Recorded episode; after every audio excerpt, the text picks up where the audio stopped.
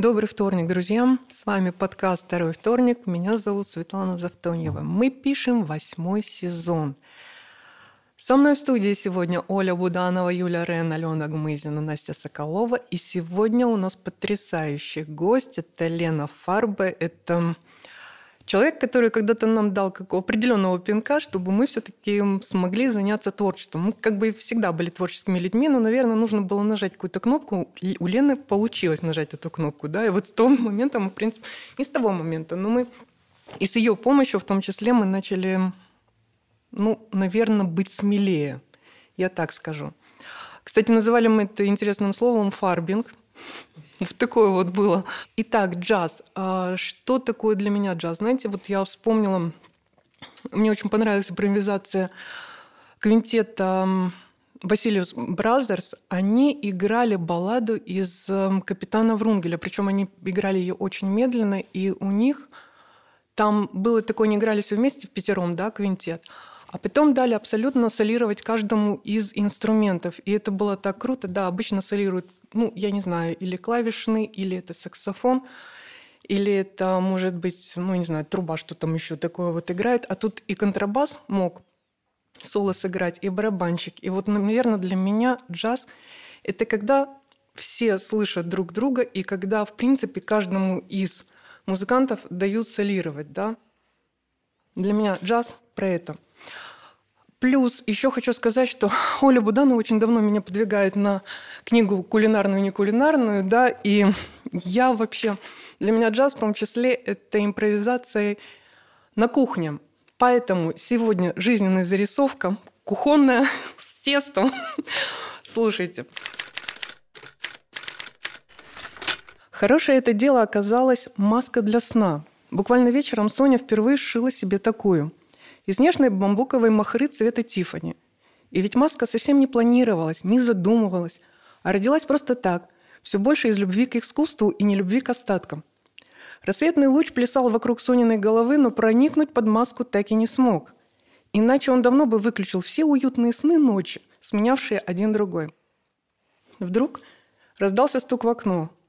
Это в многоэтажке стук в окно может испугать, а когда живешь в доме, то даже не глянув, кто там, бежишь в прихожую открывать дверь. Соня вскочила, выбежала из комнаты, пробежала коридор и почувствовала аромат духов. Он проник сюда с улицы. Соня двинула защелку и вышла на крыльцо. Духи зазвучали ярче. «Лялька!» – крикнула Соня, обводя взглядом подвал, гараж, беседку, увитую фиолетовым венком – арку, поддерживающую толстые виноградные лозы с наливающимися крупными гроздями. Лялька. Платиновая блондинка с красной помадой на губах вынырнула из огуречных плетей, подвязанных к высоким палкам, и пошла по тропинке, держа в ладошах ковшиком колючие огурчики и огромный помидор в цвет помады. Она уткнула нос в ладошки, подняла счастливые глаза на сестру и выдохнула. «Как же они пахнут!» Твои духи все равно им не переплюнуть. Думаю, что все соседи в курсе, что приехала именно ты. Только по аромату. Знаешь, вот ехала к тебе и думала о том, чем пахнут люди. Поездом навеяло. Носками, немытыми подмышками. Соня подошла к столу в беседке, взяла небольшую желтую миску, забрала овощи из ляленых рук и направилась к крану, торчащему из земли прямо из баклажанной грядки. Фу, не вспоминай, я же о другом. Лялька села на лавочку, вытащила сигарету и закурила, глядя, как струя воды попадает на огурец, рикошетит от него, сбивает колорадского жука с бархатистого листа баклажана, как в каплях рождается радуга. Ее брови взлетают к середине лба. Вот ты всегда пахнешь уютом, добротой и булочками с ванилью. Я еще ничего не пекла. Да при чем тут это? Ты по жизни такая. Я, например, никогда в жизни не буду пахнуть уютом. Я антиуют. От меня пахнет морозом, властью и масштабом. Да ладно. Ну вот у тебя муж, дети, прекрасный дом, чудный сад, огород, а у меня только хорошие книги, путешествия, остановки в мотелях с ортопедическими матрасами, фотографирование красот, общение с людьми, использующими сложно подчиненные предложения и никакого мужчины. Но тебе обязательно встретится твой счастливец. Соня, при чем тут вообще мужчины? Что они могут предложить женщине – спускавшийся в каньон антилопы и дошедший до Мачу-Пикчу. Соня зашла в прихожую, вынесла клетку с парой попугайчиков, повесила на крюк в беседке. «Доброе утро, страна!» Попугайчики в ответ радостно захлопали крыльями и синкопами защебетали. Вниз в том же ритме полетела шелуха от семечек. «Ну, не знаю, что мужчины могут тебе предложить, я просто спрошу, кофе будешь?» Лялька кивнула головой и принялась загибать пальцы на ладони. «Со сливками, с кардамоном, гвоздикой, корицей. Кстати, я привезла тебе настоящую цейлонскую». Она полезла в карман чемодана и вынула тонкую упаковку. «Только чур, я варю кофе, а ты бери за свою волшебную выпечку. А то кулинар из меня тот еще». Рукожоп. Ну зачем же сразу рукожоп? Лялька в шутку надула губы. Простой, обычный жопорук. Сестры переместились на прохладную кухню. На мягком уголке бумерангом животом к солнечному лучу развалился рыжий кот. Он изредка подергивал мухом и жмурился. Из-под век он наблюдал, как хозяйка достала из нижнего шкафчика миску и силиконовый коврик. Потом недовольно мяукнул, когда она его подвинула, чтобы достать пакет муки из-под сиденья. Соня налила в мерный ковшик воды до отметки в 400 мл. Вылила ее в миску. Добавила соли на глаз. Задумчиво отряхнула остатки с пальцев, склонила голову и добавила еще щепотку. Взяла сито в левую руку, правой насыпая на сетку муку, принялась просеивать ее прямо в воду. И все. Лялька подошла ближе, отпила глоток кофе. Может, туда яйца, масло, ну, не знаю, того же сахара, например. Соня пожала плечами. Зачем? Здесь вся идея, что в тесте должны быть только соль, вода и мука. Тесто как холст? Ну, или как фон для начинки. Оно не должно тянуть на себя вкусовое одеяло. Соня левой рукой начала вымешивать тесто, добавляя потихоньку муки. Яйцо понадобилось, если бы мы с тобой затеяли пельмени. А масло добавили, если бы решили испечь твой любимый киш. Какое аскетичное тесто. Камерное. Слушай, Сонь, а давай я тебе нормальный миксер подарю. С крюком для теста. Вот как ты не боишься все время все это вымешивать, руки пачкать? Моя свекровь когда-то сказала, что не ты должна бояться теста, а оно тебя. Слушай, мудрая у тебя женщина, свекровь. А я с ней не согласна. Думаю, никому никого бояться не надо. Ни мне тесто, ни тесто меня. У нас же с ним диалог. Видишь, она все еще просит муки. А я это чувствую. Не надо заглядывать в книжку или блокнот, чтобы проверить, отмерить, засыпать. Мука ведь тоже бывает разная. Может понадобиться чуть больше или чуть меньше. Замес как сейшн. Все всех чувствуют и друг под друга подстраиваются. Лялька тронула пальцем упругий мяч из теста. Соня присыпала его мукой и накрыла полотенцем. Так, у нас теперь минут двадцать на поболтать. Пошли на улицу кофе пить. Ну, кто кофе пить, а кто живые огурцы, помидоры с куста есть. Знала бы, что ты сразу помидор захочешь, оставила бы тебе кусочек овечьей брынзы. Терпеть не могу остатки, натерла в начинку из отварной картошки и репчатого лука. «Так», — хрустнула огурцом лялька, — «картошка с брынзой — это хорошо, но я попрошу огласить весь список начинки».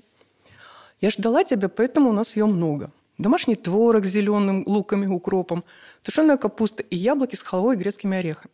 Если тесто на яблоке останется». «Что же значит «если»?» Лялька спешно проживала и сказала, «Каждой твари по паре». «Знаешь, так оно, наверное, и выйдет. Нормальный колобок теста из 50 мл воды. Мы поделим шар на 8 частей на 4 вида. Начинки получится каждой твари по паре». В ногу ляльки уткнулся чей-то мокрый нос. Она глянула под стол. «О, Нафаня, ты где такой шикарный помидор нашел? Стянул у соседей?» Соня улыбнулась. «Его зовут не Нафаня, а Кузя. И помидоры наши, у соседей такого сорта нет. Кто тут у нас за помидоры душу отдаст? А, Кузя, она потрепала пса за ухо. А за теплое яйцо из-под курочки отдаст свою еще чью-то. Кузя доел помидор, шмыгнул в дом. И пока Соня нащупывала ногами шлепки, чтобы прогнать его из комнат, он уже вылетел обратно с довольной мордой. Опять у кота корм из миски стянул. «Ну, я тебе дам!» Замахнулась она в сердцах и вошла в дом – Заспанный Шурик пришел на кухню, влез в детское кресло и потребовал. «Мама, ням-ням!» «Иди сначала умойся, потом будет тебе ням-ням». Малыш послушно слез с кресла, потопал в ванную. «И что, правда, сам умоется?» Лялька аккуратно наблюдала за племянником. Парень самостоятельный, знает, что у мамы куча дел. Соня взяла в руки раскатанный круг – тесто, пальцами начала растягивать его по краю, затем взяла его на тыльные части кистей и ловкими движениями стала подбрасывать тесто, растягивая его по кругу. Оно послушно тянулось, становилось все шире и шире, все тоньше и тоньше, все прозрачнее и прозрачнее. Казалось, еще чуть-чуть, и оно порвется, но Соня невредимым положила его на припыленный мукой стол. Провела ножом диаметр в круге, щедрыми широкими смайликами выложила творог зеленью, скрутила два рулета, переплела их между собой и из этой скрутки свернула восьмерку. «Как красиво!» – выдохнула лялька. «Как красиво!» – согласился Шурик, тронул пальчиком тесто. «Ням-ням!» В противень на тефлоновый коврик друг другу становились рельефные восьмерочки. Соня открыла холодильник, достала сметану и яйцо, взбила их вместе и смазала смесью те, что были с творогом и картошкой. А по оставшимся четырем с капустой и яблоками прошлась силиконовой кисточкой с растительным маслом. Духовно-призывно горела красным огоньком в ожидании. Рыжий кот вытянулся рядом, как солдат в карауле. Соня перекрестила полный противень, послала ему три воздушных поцелуя и отправила в духовку. «Чистой воды магия», – выдохнула лялька. «Ловкость руки, никакого мошенничества», – парировала Соня. «Смотри, какую штуку я себе вчера сшила». Она вытащила из кармана маску для сна из бамбуковой махры цвета Тиффани и вышитыми спящими ресничками. Я же сшила себе домашний костюм, и остались лоскутки. А, ты терпеть не можешь остатки, помню. Я бы выбросила.